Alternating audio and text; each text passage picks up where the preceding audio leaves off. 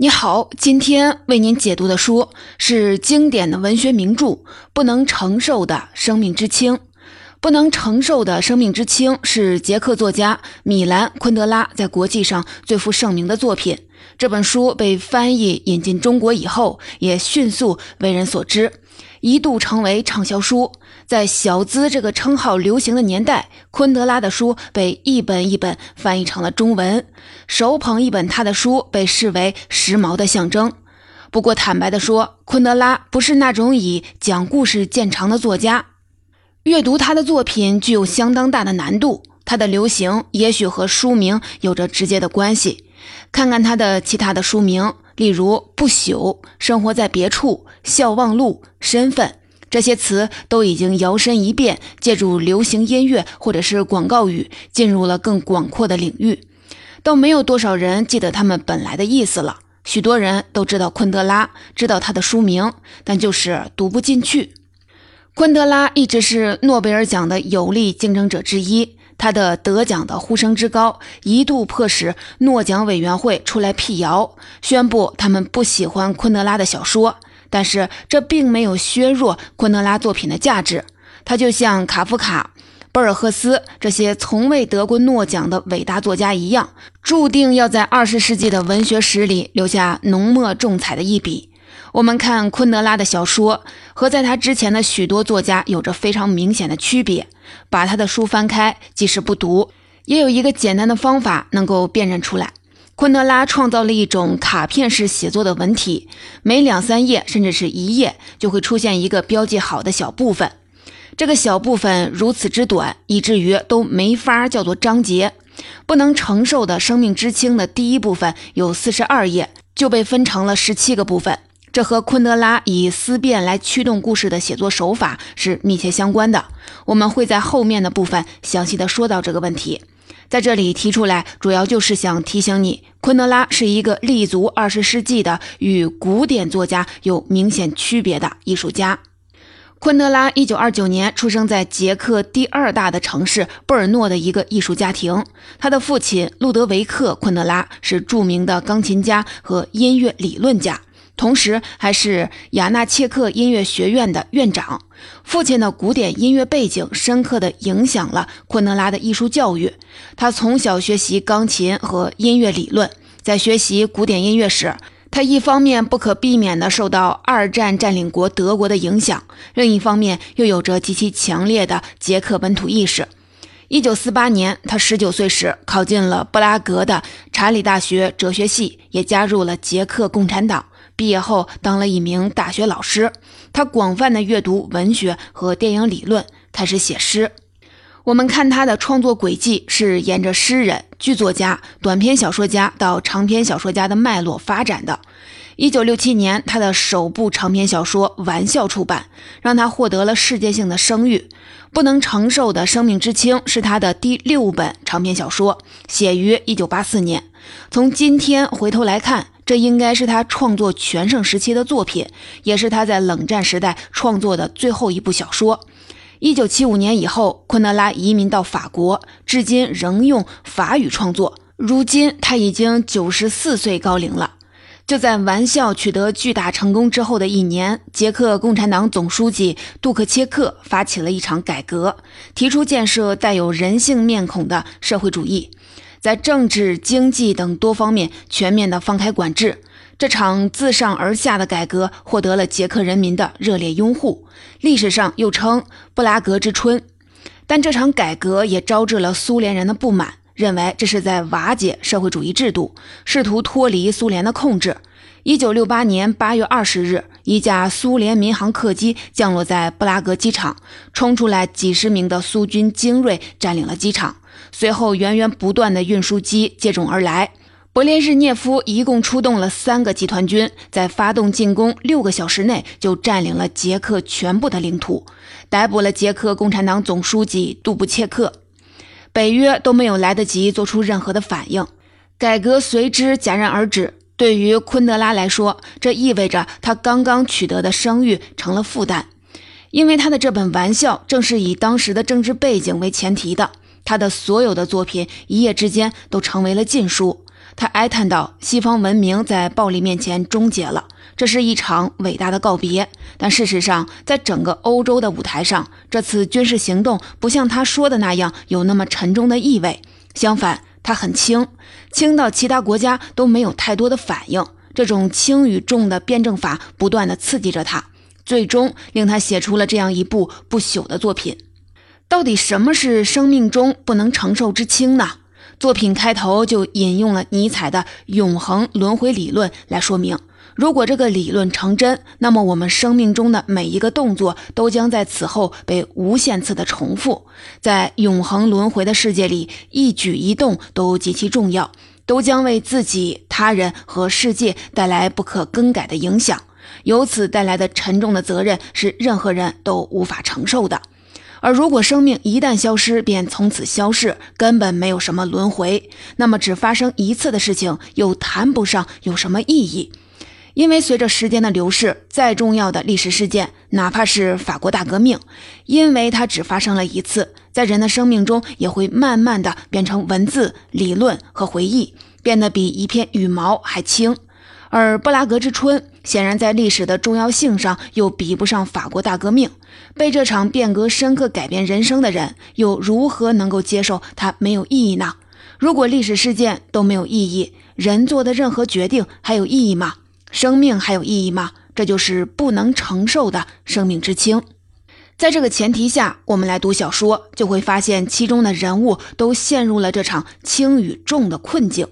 小说的主要的人物有四个：外科医生托马斯，他的妻子特蕾莎，托马斯的情人萨比娜，以及萨比娜的另外的一个情人弗朗茨。和昆德拉熟悉的古典音乐题材四重奏一样，这四个主人公依照人生的轻重程度，分别扮演了一个声部。在这里，我们可以预告一下，最轻的是萨比娜，接下来依次是托马斯、特蕾莎和弗朗茨。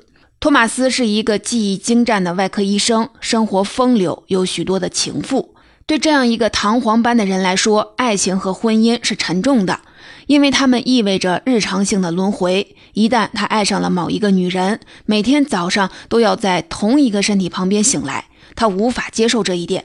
但是特蕾莎的出现剧烈地改变了他的观念。特蕾莎本来是一个小城镇上的女招待。和托马斯有过一面之缘，他厌恶自己生长的庸俗的环境，渴望一种有尊严的文化生活。于是他抛下一切，来到了布拉格，找那个和他基本上素不相识的托马斯。对于特蕾莎来说，托马斯就像是唯一有光的那扇门。在人生的一切方面，他和托马斯都是不对等的，而他的无助和冒险的勇气，引发了托马斯心中的怜悯。他觉得特蕾莎就像是圣经当中顺着河水飘过来的篮子里的婴儿，他不得不向他伸出手来。这个比喻定义了他们之间的关系。在很长的一段时间里，特蕾莎都依附着他，而托马斯则为此纠结不已。他们同居以后，特蕾莎陷入新的痛苦，因为托马斯难以保持忠诚，依然和以前那些情妇保持联系。托马斯难以理解特蕾莎的嫉妒，因为他认定自己的爱情和性关系是两回事儿。只要他的内心忠于特蕾莎，一次外遇就和一场足球赛是一样普通。但是特蕾莎的痛苦深深地拴住了他，使他陷入了心里的怪圈。他刚出门去见情妇，马上就因为内疚感而失去了欲望。可是，一天没见情人，他又会急着打电话约会。他的这种尴尬处境在萨比娜的床上以笨拙的方式暴露了。他不断的看手表，只求草率的完事儿。事后，他在穿衣服的时候发现找不到袜子了。一顿寻找后，萨比娜提议借给他一只女用的袜子，这就是萨比娜惩罚他心不在焉的方式。萨比娜是一个画家，在整个作品当中，她是最为轻盈的人物。她与托马斯一样。从不为家庭所苦，在人生的态度上也从来没有什么形而上学的苦恼。托马斯要求他为特蕾莎找一份工作，他马上就办成了。后来特蕾莎成为了摄影师，也多亏了他。苏联军队入侵后，他几乎毫不迟疑的就离开了布拉格，到了瑞士。如果托马斯没有和特蕾莎结婚，没有养一条叫卡列宁的狗，他应该也会离开。瑞士有一所医院邀请他去那里工作。但是他担心特蕾莎语言不通，无法适应那里，便拒绝了这个邀请。在小说当中，这场占领虽然被认定是极其重大的历史事件，昆德拉却从未着力从正面去描写它。相反，他认识到这场占领一开始的暧昧之处。占领后的三天，他在街上被苏联士兵拦住搜查。搜查结束后，军官用俄语问他：“您感觉怎么样？您有什么感想吗？”他发现那个军官并不盛气凌人，相反还很友好。军官说：“这一切都是一个大大的误会，但这会解决的。您应该知道，我们是爱捷克人的，我们爱你们。”在这短暂的暧昧期里，特蕾莎和其他的捷克人一样，参加了反抗占领者的游行。这与其说是游行，不如说是带着仇恨的狂欢。大街上贴满了讽刺挖苦苏联人的大字报，小伙子骑着摩托车，挥舞着捷克国旗；姑娘们则穿着短的不可思议的迷你裙，与路人接吻，来刺激苏联大兵的性欲。在当时的语境里，苏联军队是笨重的、愚蠢的、不知所措的，而捷克人则维持着一直以来的形象：聪明、灵巧、充满幽默感。这段空白期为摄影师特蕾莎提供了绝好的素材。对他个人来说，这甚至是人生当中最灿烂的时期。他拍下了数百卷的胶卷的照片，这些照片出现在国外各类的报纸上。如果不是这次的占领，他甚至都没有机会认识到自己的才华。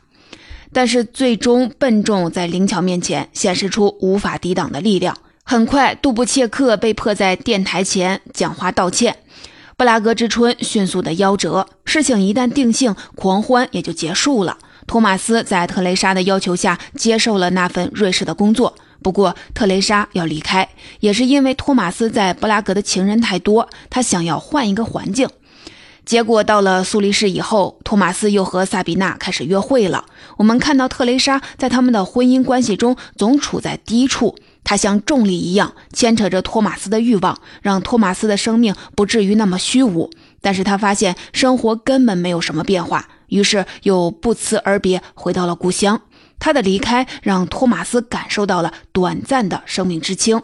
一开始是美好而温馨的，可是很快他觉得自己对特蕾莎的同情心沉重的无法承受。他又不得不回到了他们的布拉格的家。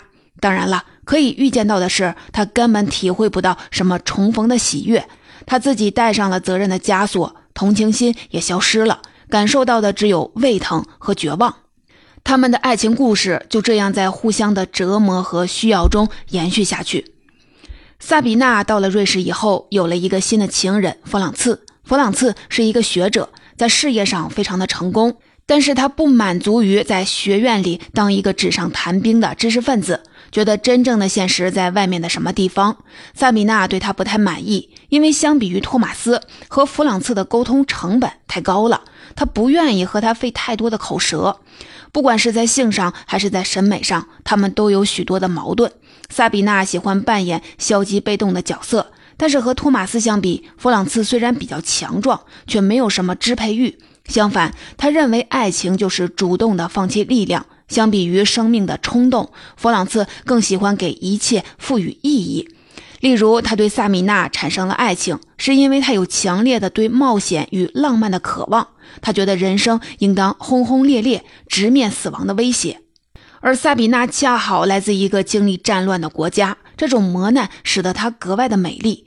可是，在萨比娜看来，那些只是危险和丑陋的现实。萨比娜和弗朗茨的关系比较松散。但是弗朗茨很喜欢给自己加戏，仿佛没有内疚感和沉重的责任就活不下去。他主动地向家里的妻子承认了婚外情，希望讨好萨比娜。但是萨比娜想，这样一来，他就成了一个他根本毫不在乎的女人的情敌。他也根本不想和弗朗茨结婚，于是就在一夜之间离开了日内瓦，搬到了巴黎。就像前一对关系当中的托马斯一样，在和弗朗茨的关系中，萨比娜代表轻的那一方。事实上，他比托马斯更加极端。他从不承担任何的责任。萨比娜的人生就是不断的离开与背叛。在萨比娜看来，美就是被背弃的世界。所有人都喜欢的东西不可能是好的。他背叛了亲人、配偶、爱情、故乡。但是当这些一个都不剩时，他再也没有什么可以背叛了。所以在他的身上，他最深切地感受到了人生意义的虚空，感受到了不可承受的生命之轻。这段时间，托马斯已经因为政治的原因被医院开除了。为了谋生，他不得不去当擦窗子的工人。然而，这份走南闯北的工作给他带来了更多的艳遇的机会。他和特蕾莎的关系也变得更加紧张。就像前面提到的那样，很难说托马斯享受这种生活，他只是无法停下来。所以，当特蕾莎对布拉格这座城市彻底失望，提议到农村生活的时候，他们终于达成了一致。到农村意味着断绝之前一切的社会关系，远离现实和政治。当然了，我们要讲的不是一个童话故事，因为在田园牧歌的叙事里，人生是没有重量的。作者在结局设置时放进了一个隐喻，让他们在一次雨天的车祸当中，因为刹车失灵，双双丧生了。注意啊，是刹车失灵，而不是什么别的原因。所以你看啊，可能人终究难以享受过度的轻盈。最后，我们来讲讲弗朗茨，他失去了萨比娜，就去寻找更崇高、更有重量的人生意义。他得知越南和柬埔寨正在发生战争，就参加了一个请愿团，向柬埔寨边境进军。这个请愿团里包括了医生、知识分子、记者，甚至是明星，他们都是怀着类似的心情来参加的。但是在这片东南亚的土地上，一群白人却因为语言和其他不一致的看法闹得是混乱不堪。人们陶醉于自己的勇气，为自己赋予了光环，边走边拍照。为了获得理想的拍照距离，一个摄影师离开大路往后退，往后退踩到了地雷。这次游行当然以失败告终，因为无论越南还是柬埔寨，根本就不关心这些白人以何种方式在这里感动自己。弗朗茨失望地离开了，但是在曼谷，他遭到了强盗的打劫，在搏斗当中失去了性命。我们看到他本来是抱着非常有重量的目标来到这里的，最终却死得轻于鸿毛。在这个四重奏组合里，最终活下来的只有萨比娜，她陷入了无根的漂泊。我们最后一次读到她的去处是在美国，这可能是一个东欧知识分子最有可能的流亡去处吧。这就是全部的故事。昆德拉并没有像我们熟悉的传统的作家那样以线性的方式讲述故事，他根本。似乎不屑这么做，在第一百四十五页，也就是这本书还没有进行到一半的地方，他已经预告了托马斯和特蕾莎的死亡，并且将他们的死因说得清清楚楚。他之所以敢这么干，是因为对书的结构和思想内容有足够的自信。就像我们之前提到的，这四个人物是一个四重奏的组合，像贝多芬或者是海顿的一些四重奏的作品一样。整本书分成了七章，对应四重奏的七个乐章。虽然他们各自的人生故事就像是曲子里的声部，但作为艺术的曲子却是声部的集合，因此没有一个真正的主角，四个人都是主角。统御这首曲子，让它进行下去，是一个最最基础的主题动机——媚俗。这也是昆德拉的文学思想当中最著名的概念。不能承受的生命之轻的内核不是什么爱情故事，而是媚俗。一九八八年，由丹尼尔·戴·刘易斯和朱丽叶·比诺士主演的同名的电影在美国上映。说老实话，电影的制作水平很不错，演员也非常的棒，但最后无论在文学界还是在电影界都反响一般。就像电影的中文名《布拉格之恋》透露的信息那样，这部小说被改编成了一个爱情故事。真正的核心信息媚俗在改编当中流失了。据说昆德拉看完了电影以后非常的生气，声称电影和他的书根本就没有什么关系。从那以后，他拒绝了一切想要购买他作品电影改编权的请求。那么究竟什么是媚俗呢？书中举了一个例子：一个美国的参议员看着孩子在草坪上奔跑，以一种做梦般的神态对萨比娜说：“看看他们，这就是幸福。”在昆德拉看来，这就是媚俗，因为孩子的奔跑和幸福之间没有必然的联系，也可能孩子们的奔跑只是为了追到另一个孩子，好打他一顿。参议员之所以这么说，只是凭借他自己的感觉，是某种既定的煽情的套路将这两者联系在了一起。煽情导致媚俗，盲目的感情战胜了理智，媚俗就会发生。参议员可预见的下一个反应是，他将会被自己感动，因为他居然能够发现生活当中这点滴之美，并加以珍惜。这就是典型的媚俗反应。在昆德拉这里，媚俗的特征是平庸，并且动辄诉诸于感情。人们的心对于特定的情境，已经产生了如同机器反射般被设定好的反应。高尚的情感会以广为人知的方式高尚，卑鄙会以广为人知的方式卑鄙，而风景也会以广为人知的方式令人愉悦。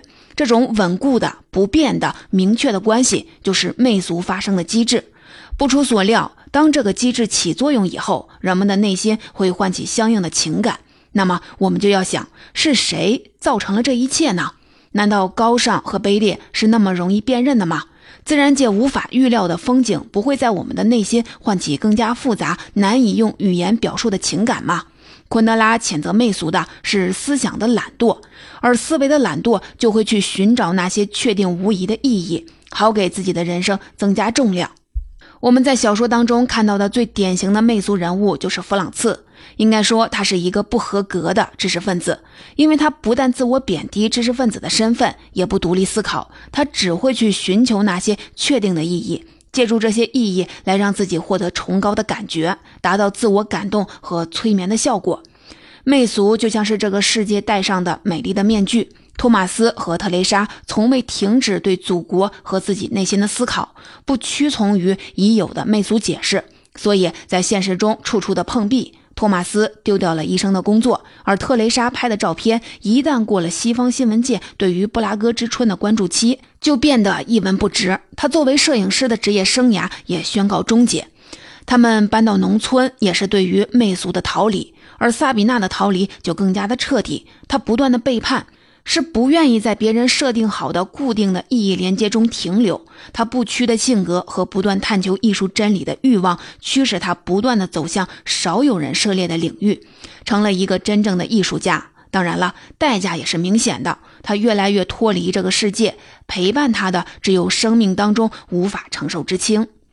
昆德拉的这部小说背离了传统的线性的叙事逻辑，也插入了大量的哲学思考，这使得它并不容易读。这极有可能是昆德拉有意为之，他以这种方式对读者提出了挑战，因为在他看来，一部意义确定的、旨在唤起读者阅读时的快乐和感动的小说，也是媚俗的。在这个意义上，不能承受的生命之轻是一部后现代小说。昆德拉说：“通过精细的描写证明小说中的人物存在是没有意义的，因为现在的任何读者不需要经过什么思考，也就能明白小说里的人物是虚构的。因此，他笔下的人物比较抽象和扁平。相对于描写他们的外貌、衣着和动作，昆德拉更在意的是构建他们的想法。这四个人物或多或少都具有知识分子的属性。”除了他们的爱情和欲望，他们的思辨过程也推动了小说的情节发展。而且啊，他们的爱情和欲望也是难以和思辨分开的。昆德拉是运用辩证法的大师，在他的笔下，一件事情从来都不是看起来的那么简单。他热衷于揭开事物的另外一面，展示他们不同于直观印象的复杂性。他甚至宣称，复杂性才是小说的灵魂。从某种程度上来说，昆德拉是那种上帝一般的作者，他写作的任务就是昭示和揭露表象之下隐藏的内容。像这种内容不是什么确定性的真理，更可能是生而为人的荒谬和社会秩序的结构性的矛盾。读完了以后，人们很难说会得到什么解答问题的快感，相反，也许会发现更多的问题。昆德拉的写作常常帮助我们从反面来看一个问题。他的很多句子都等待着在叙述完毕之后反戈一击。他在说出“但是”这个词的时候，非常的迷人。举一个例子，他是这么描述眩晕的：一个不断要求出人头地的人，应该料到总有一天会感到发晕。发晕是怎么回事呢？是害怕摔下去吗？但是站在有结实的护栏的平台，我们怎么还发晕呢？发晕并非害怕摔下来。而是另一回事儿，是我们身下那片空虚里发出的声音，它在引诱我们，迷惑我们，是往下跳的渴望。我们往往为之而后怕，拼命的去抗拒这种渴望。又比如萨比娜在看到公墓时候的感想：萨比娜不明白为什么王者会想让那些仿制的宫殿压在自己的头上。这座公墓就是一个石化的名利场，公墓里的众生根本没在死后变得清醒起来，反倒比生前更为痴癫。他们在名碑上夸耀着自己的显赫。这儿安息的不是父亲、兄弟、儿子，或者是祖母，而是名流、政要和头衔及荣耀加身的人物。哪怕只是一个小职员，也要在此显摆出他的身份、级别、社会地位，积他的尊严，供人瞻仰。在这两段文字里，我们可以发现昆德拉是如何颠覆我们熟悉的概念，并且从反面提出新问题的。从此以后，我们对于这些事物的认识不一定变得更正确。却肯定变得更复杂了，因为我们达到了更深的意义层面。同样的，在阅读了全书之后，人们就会发现媚俗在生活当中几乎不可回避的存在。在昆德拉的小说观念里，小说首先是认识世界的工具，而不是给读者提供快乐和感情的共鸣的娱乐品。指引他完成整个过程的是启蒙运动留下的宝贵的遗产——理性。在他看来，理性应当凌驾于感情之上，因为感情是危险和天真的，一不小心就会滑向媚俗。昆德拉有一句广为流传的名言：“人类一思考，上帝就发笑。”这话实际上是一句古老的犹太谚语，它的意思并不是说人类没有思考的必要，而是说人类的思考不可能穷尽，人在思考却不可能抓住真理。如果人听不见上帝的笑声，认为生活中的一切都有清晰的真理，一切事物都导向某种确定的感情，那么也许就会听到来自昆德拉的笑声了。总结，以上就是本期的内容。下面我们一起来总结一下：第一，不能承受的生命之轻是昆德拉最著名的作品，但也是非常难理解的一部作品。它区别于传统小说的线性的叙事。创造了四个主人公，全书的结构类似于古典音乐当中的四重奏。第二，不能承受的生命之轻的背景是捷克的布拉格之春事件，但是昆德拉对于描写战争并没有什么兴趣，他注重的是重大历史变故下的个人命运。这种命运通常和人物对于世界的理解与思考联系在了一起。第三，轻与重是人生意义当中最本质性的矛盾。昆德拉怀疑沉重的宏大的思想，但是当人物不断的躲避确定的意义，追求人生的清零，又会逃无可逃，陷入空虚，这就是不能承受的生命之轻。第四，昆德拉认为媚俗的特征是平庸，并且动辄付诸于感情。媚俗的背后是某种容易被大多数人未经思考就接受的感情的套路。对抗媚俗的武器是理性，只有独立思考才能保持清醒。第五，在昆德拉的笔下，一件事情从来都不是看起来那么简单。他热衷于揭开事物的另外一面，展示他们不同于直观印象的复杂性。通过阅读小说，我们对于这些事物的认识不一定变得更正确，却肯定变得更复杂了，因为我们达到了更深的意义层面。